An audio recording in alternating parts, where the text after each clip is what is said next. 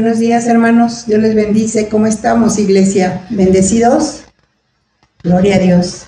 Pues damos gracias a Dios que nos permite una semana más poder estar compartiendo su palabra, poder estar con ustedes. Es un privilegio poder estar con ustedes y poder ser un instrumento de Dios para poder compartirles lo que de gracia recibimos.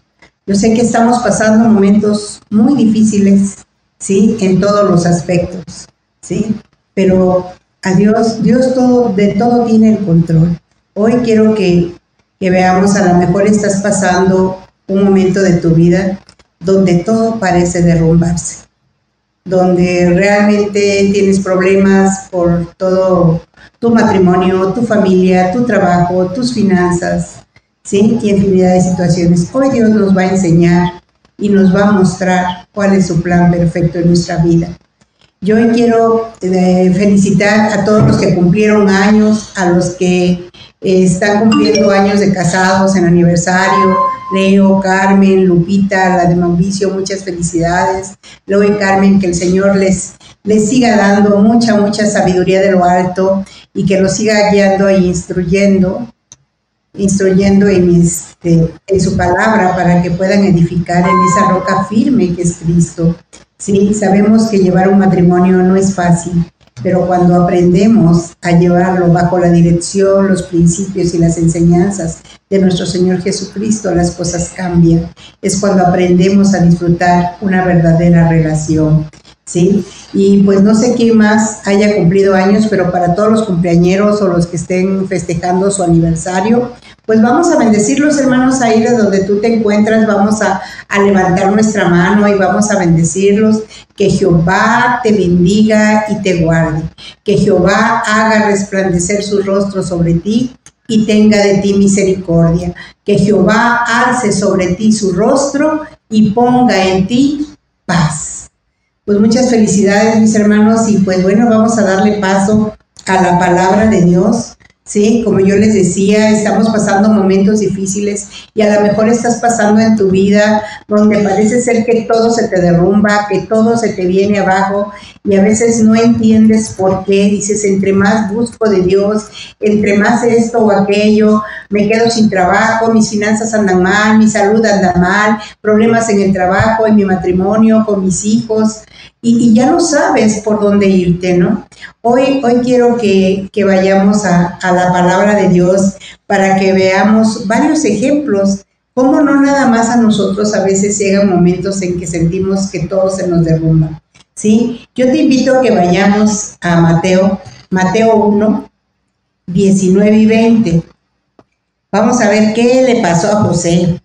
Creo que ya esta historia ya se la saben pues José estaba ilusionado, se iba a casar con María, ya le había pedido, todos los planes, ¿verdad? Ya todo lo daba por hecho. ¿Cuántas veces nosotros en nuestro diario vivir no todo lo damos por hecho? ¿Sí? Y, resulta ser que a veces las cosas no son como tú quieres, ¿sí? O no salen como tú esperabas. Y ahí es donde sientes que el mundo se te derrumba, que todo se viene abajo. Dice la palabra de Dios en Mateo 1, 19 y 20. Dice, José, su marido, como era justo y no quería infamarla, quiso dejarla secretamente cuando María le dijo que estaba esperando un bebé, ¿verdad? Y dice en el, en el 20, y pensaba él en esto, he aquí, un ángel del Señor le apareció en sueños y le dijo, José, hijo de David, no temas recibir a María, tu mujer, porque lo que en ella es engendrado del Espíritu Santo es. ¿Sí? A veces no queremos escuchar la voz de Dios. A veces queremos y estamos aferrados y necios a hacer las cosas como yo quiero, como yo pienso, como yo me imagino que es lo correcto.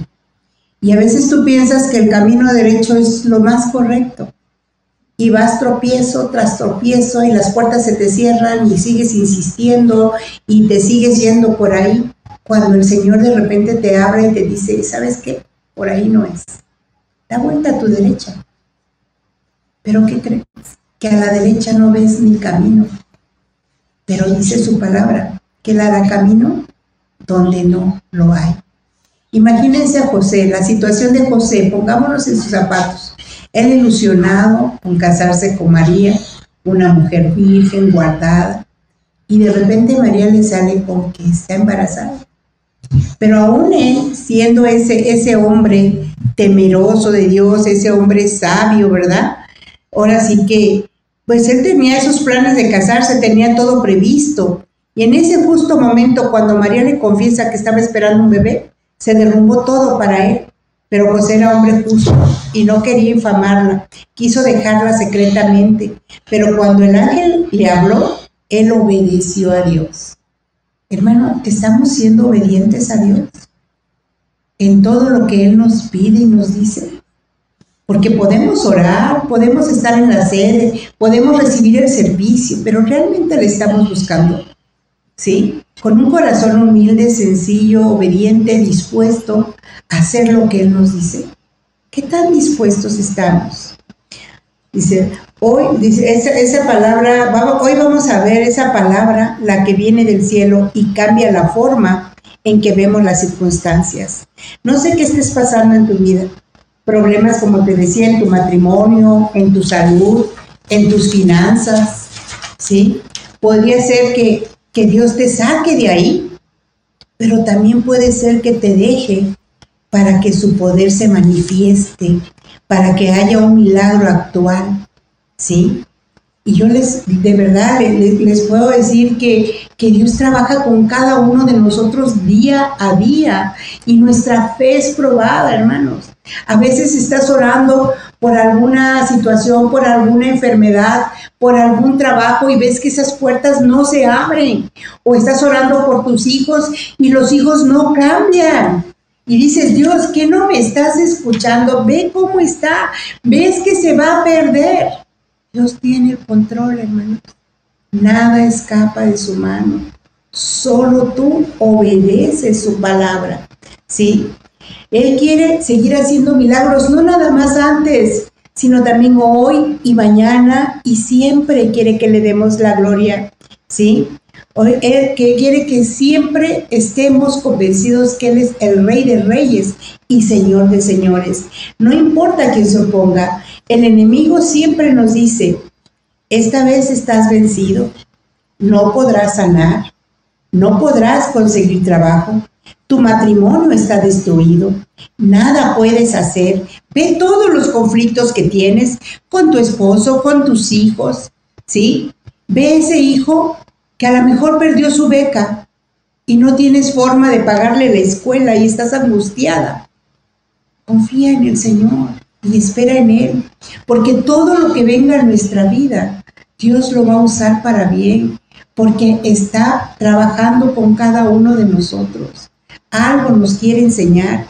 A veces la soberbia, el orgullo, la autosuficiencia nos hace pensar y dar por hecho muchas cosas pero de repente las cosas no se dan como tú esperas. Y entonces es cuando sientes que el piso se te hunde.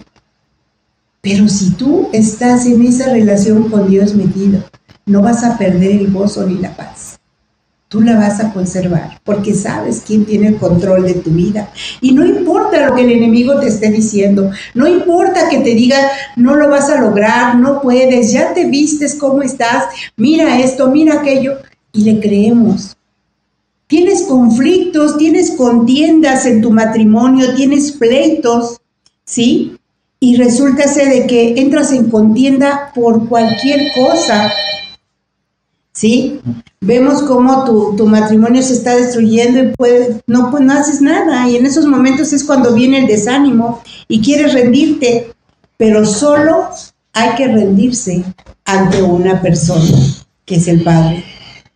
No, y decirle al Padre, no puedo si no vas conmigo. Estar conscientes que el Señor siempre va con nosotros, siempre, mis hermanos. Y Él pelea nuestras batallas. Él es mi fortaleza, Él es mi proveedor, Él es mi sanador, Él es mi todo. Recordemos que somos más que vencedores en Cristo Jesús. Y si vamos a Jeremías 1.18, yo les invito que vayamos a Jeremías 1.18, mis hermanos.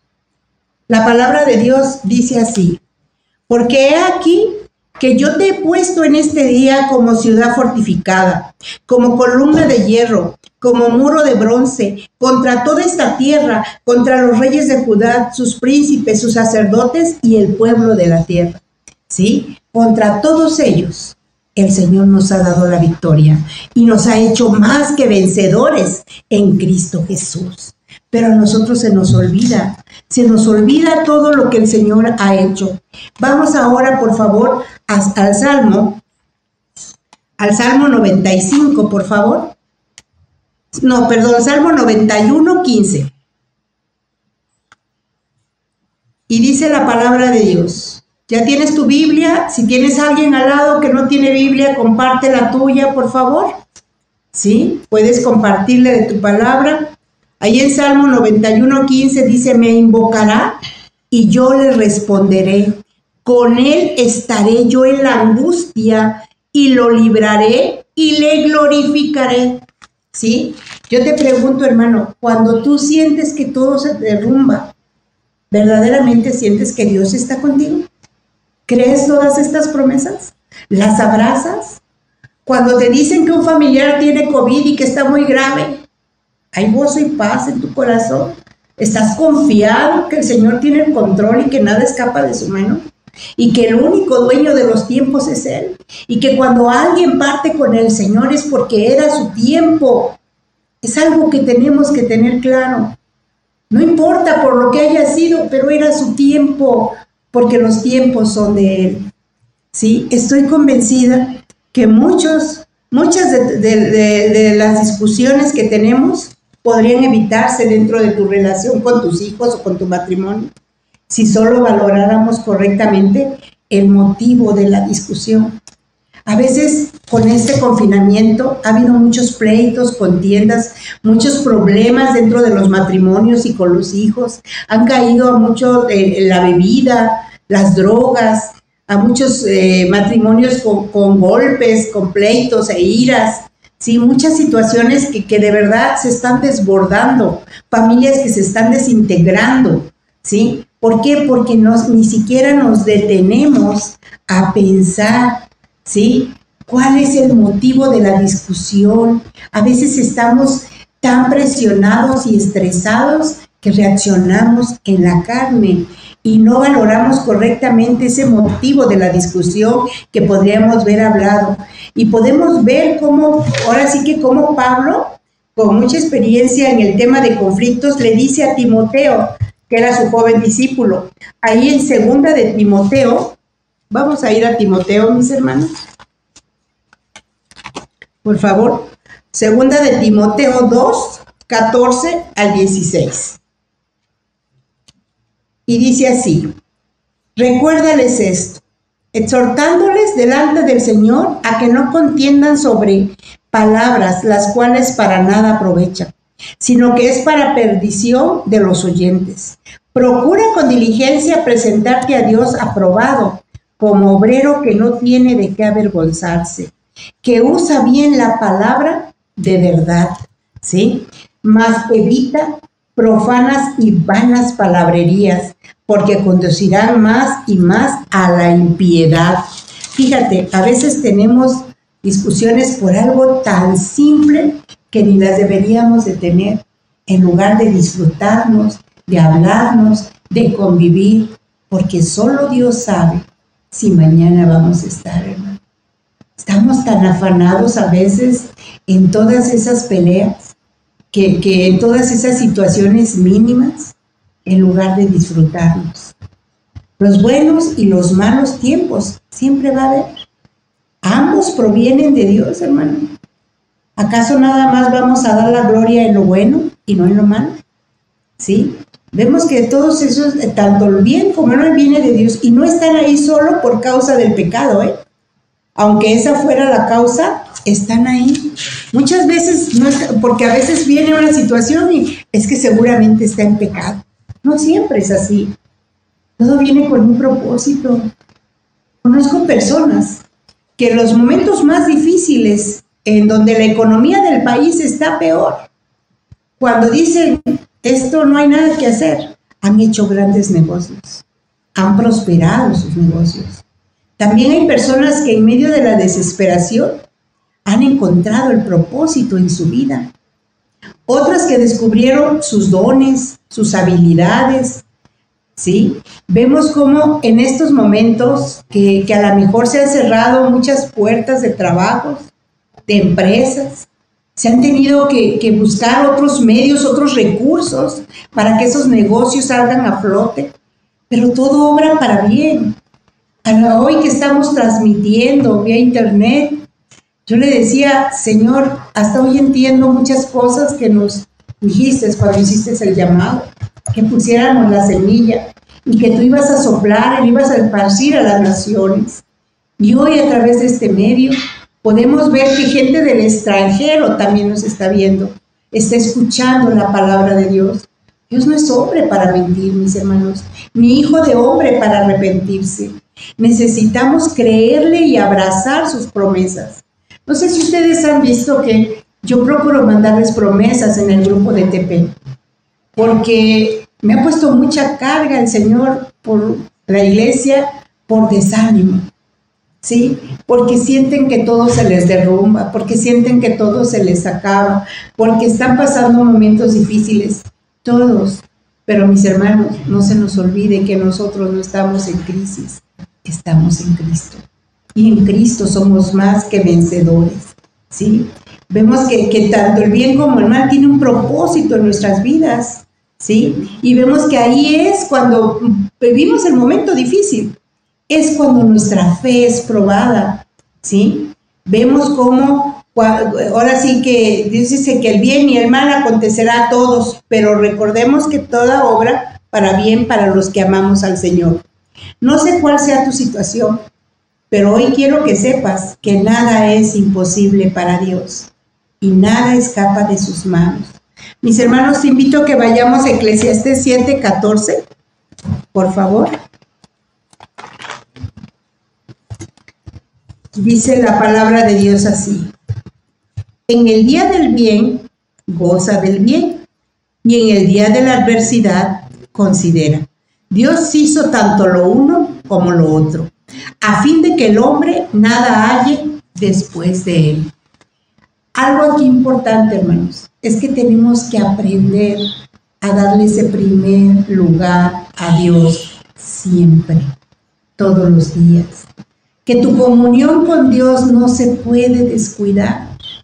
Porque cuando tú la descuidas tantito, yo creo que ya lo has experimentado. Cuando tú estás metido con Dios y oras y le das su tiempo y todo, las cosas van caminando. El día que por tus afanes no lo haces, todo te sale mal. Hasta dices, híjole, hoy me levanté seguro que con el pie izquierdo ya no más falta que salga y el perrito me confunda con árbol, porque todo me sale mal, ¿sí? Problemas en el trabajo, no llegas, el tráfico, 20 mil situaciones. Aún en esas cosas simples, el Señor obra, mis hermanos. El Señor abre puertas, el Señor aligera tus pasos, guarda tu vida, y hemos podido ver su mano poderosa. En la iglesia hemos pasado situaciones difíciles. Por ejemplo, el hijo de Clau que estuvo tan delicado y empezamos a clamar y orar por la perfecta voluntad de Dios. Yo les puedo asegurar que la vida de Martín ya no es igual del antes del accidente a después del accidente. Y no fue algo grato para él, pero le trajo enseñanza. Y yo le puedo asegurar que Dios está obrando porque tiene un plan en su vida, como lo tiene en la tuya. Pero a veces nos resistimos, a veces no queremos que Él siga obrando en nuestras vidas, ¿verdad? Y entonces, ¿qué pasa?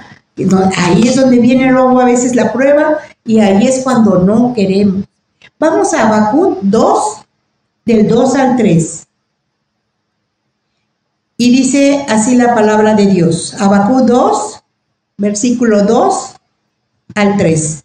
Jehová me respondió y dijo, escribe la visión y declárala las tablas, para que corra el que, el que leyere en ellas. Y aunque la visión tardara, aún por un tiempo más, se apresurará hacia el fin y no mentirá, aunque tardare, espéralo, porque sin duda vendrá, no tardará. Hermanos, hoy les tengo una noticia. Dios tiene un plan perfecto para cada uno de nosotros. Tiene un proyecto. En los que no lo conocemos somos nosotros. Y a veces queremos que las cosas sucedan que eran para ayer. ¿Sí? Venimos a clamar y a pedir algo, a poner algo delante del Señor, restaura mi matrimonio. Y quiero que lo restaure para ayer porque tenemos muchos conflictos y porque yo ya quiero salir corriendo y tirar la toalla, ya no quiero nada. Y yo te pregunto, ¿hace cuánto conoces de Cristo? ¿Dos, tres, cuatro, cinco, diez años? ¿Cuánto has obedecido su palabra? ¿Cuánto has puesto en práctica de lo que Él te ha enseñado? Ya quitaste el orgullo, el egoísmo, la soberbia, los celos, la ira, la contienda, la gritería, la maledicencia. Ya quitaste todo eso. Ya eres esa mujer sabia y prudente que edifica. ¿Sí? O tú, varón, ya has hecho lo que a ti te toca. Eres ese sacerdote de tu casa ¿sí? Que has asumido la responsabilidad delante de Dios de ser ese dirigente de tu esposa, de tus hijos y de instruirlos en su palabra.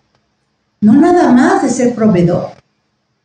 ¿Sí? La casa, los hijos, no nada más son de la esposa.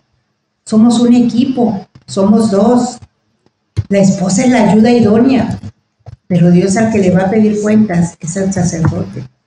¿Qué estás haciendo tú por tu matrimonio? ¿Qué estás haciendo tú por tu familia? ¿Sí?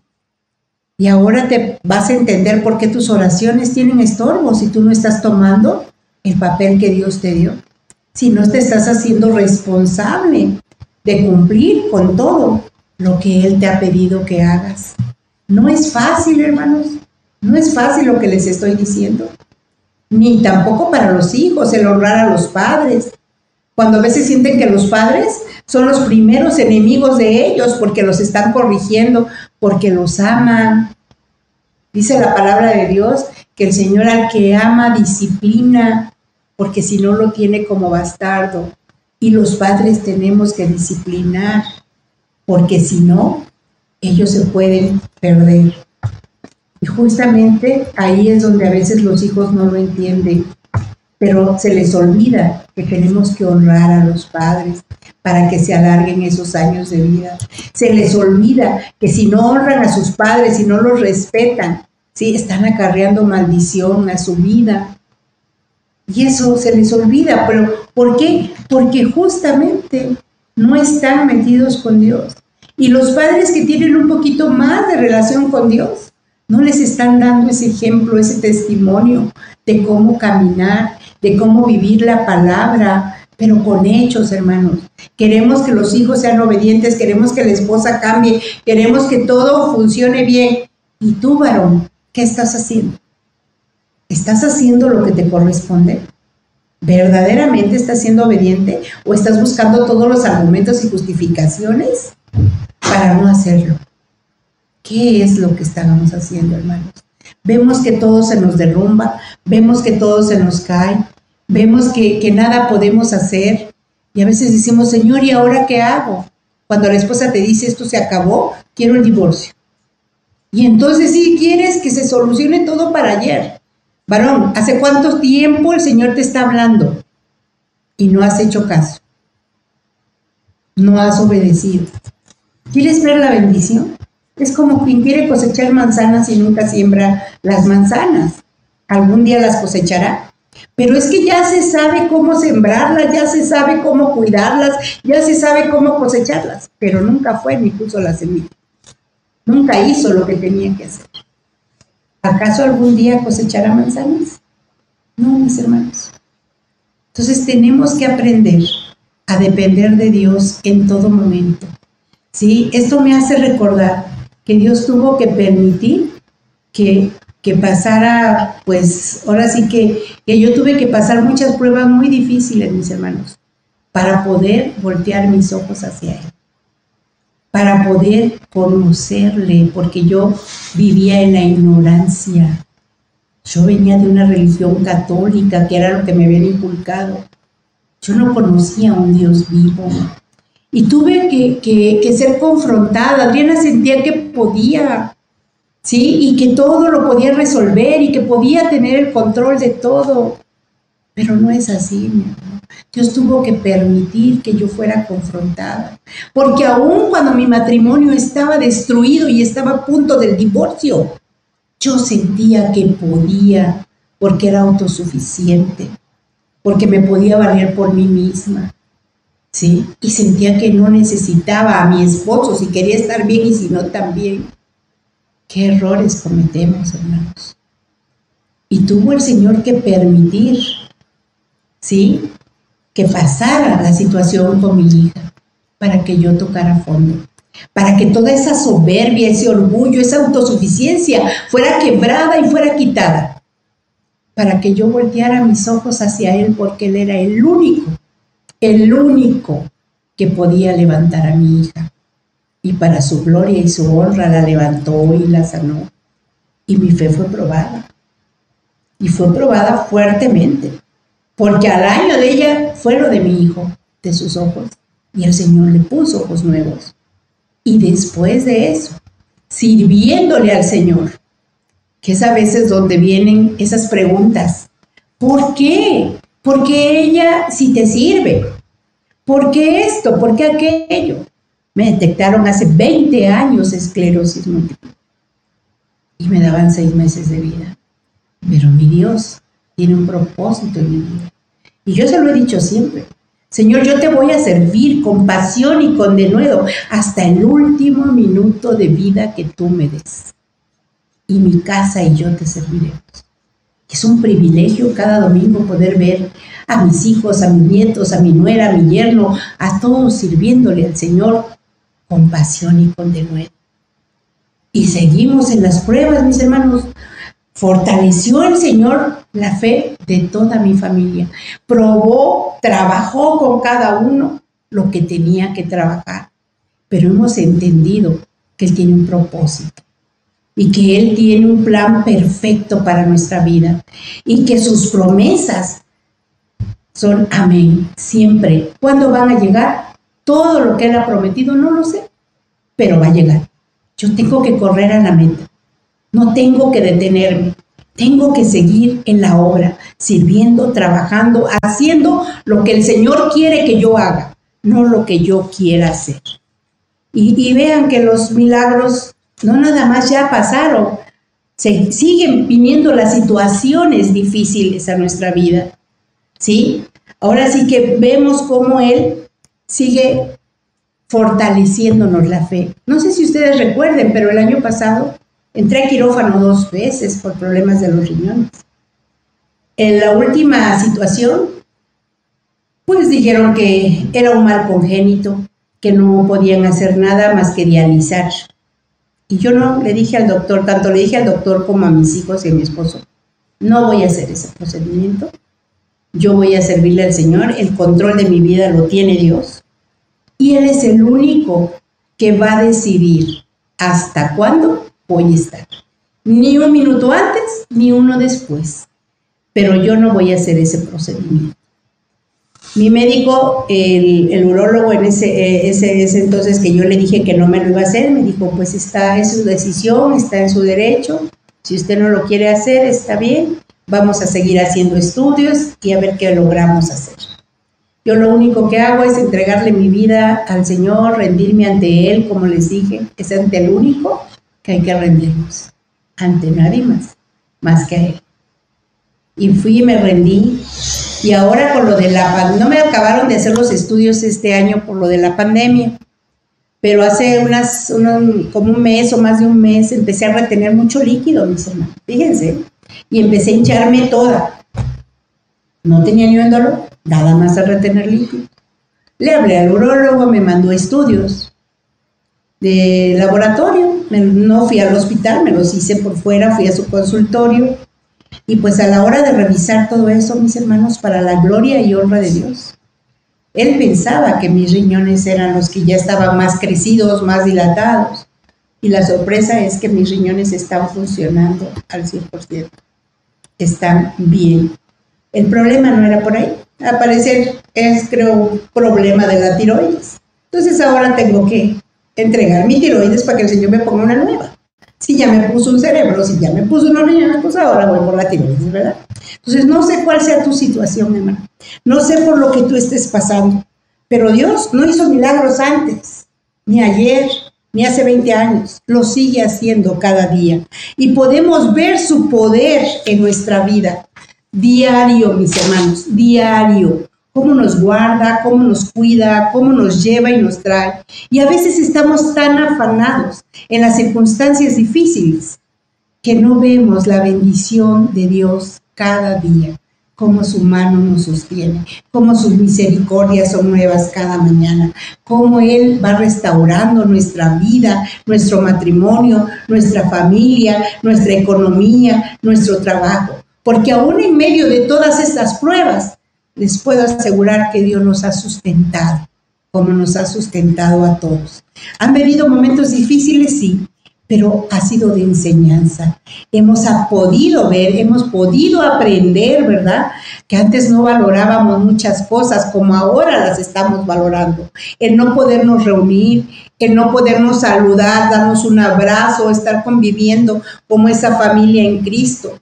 Pero aún en medio de todas estas circunstancias, podemos ver su poder, su amor, su misericordia y su fidelidad.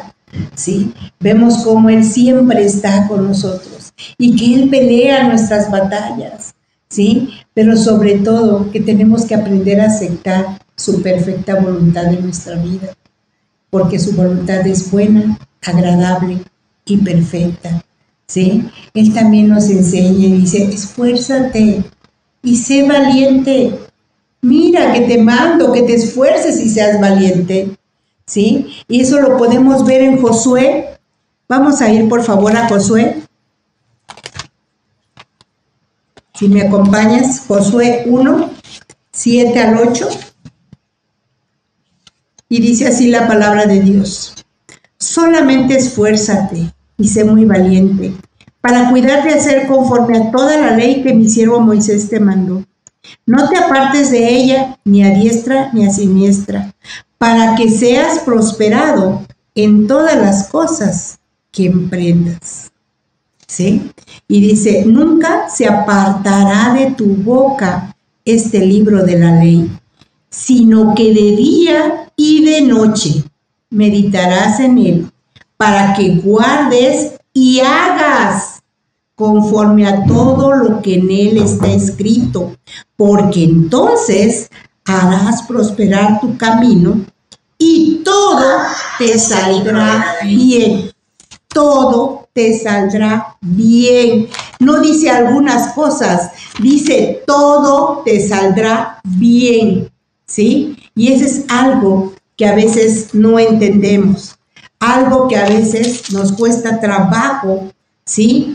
Entender y comprender y sobre todo vivir la palabra de Dios.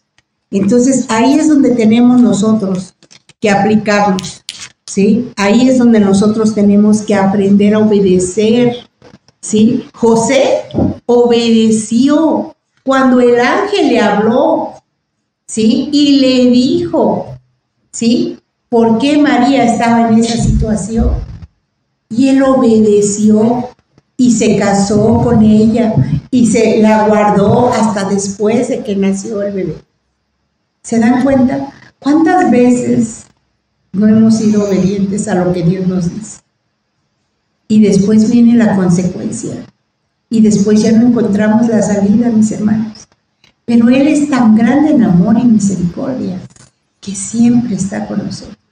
Aun cuando sientes que el agua ya te tapó, que ya no, ya nada más el dedito sacas porque ya no puedes, aun cuando sientes que ya todo se acabó, aun cuando te han dicho que no hay nada que hacer en tu salud, aun cuando te dicen que estás derrotado en tu trabajo, aun cuando ves que tus hijos se te fueron de las manos, aún en esos momentos Él siempre estará contigo.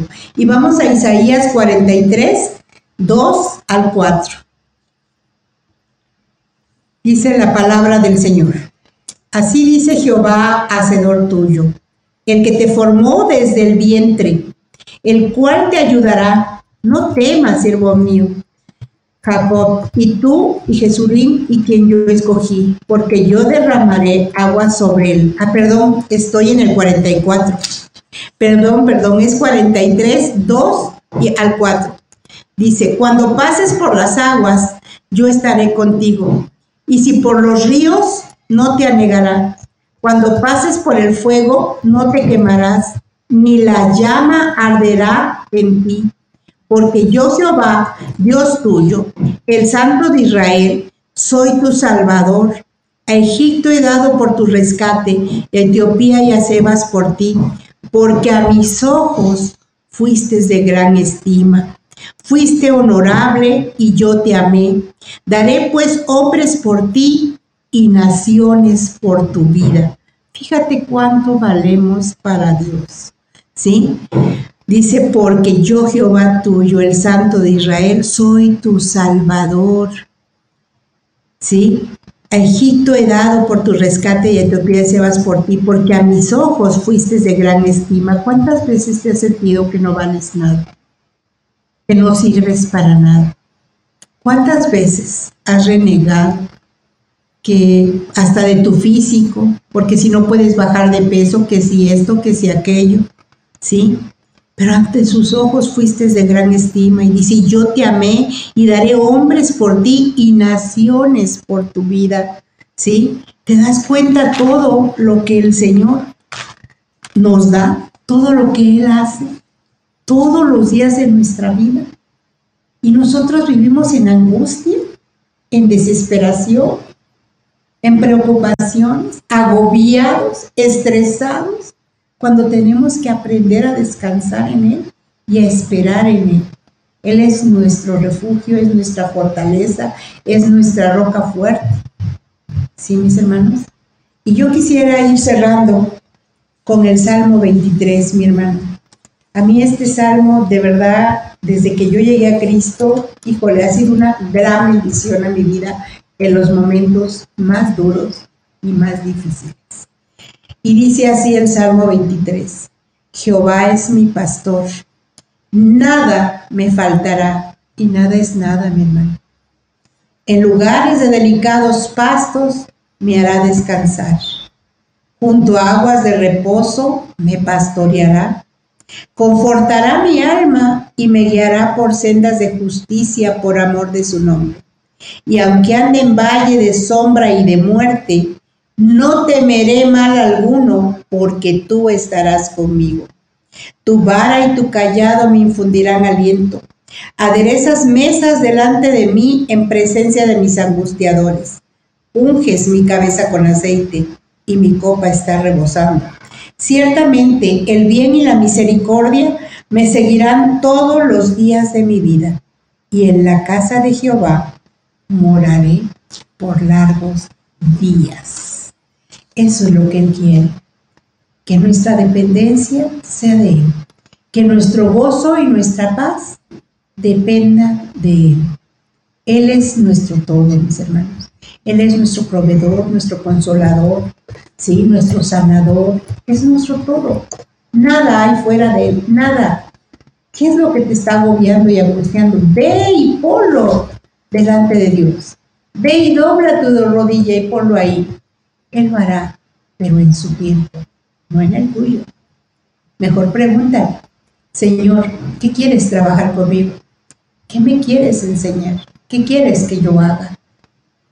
Y entonces cuando tú obedezcas lo que Él quiere, vas a poder ver bendición tras bendición. Y aun cuando la noche está más oscura, es que pronto va a amanecer, mi hermano.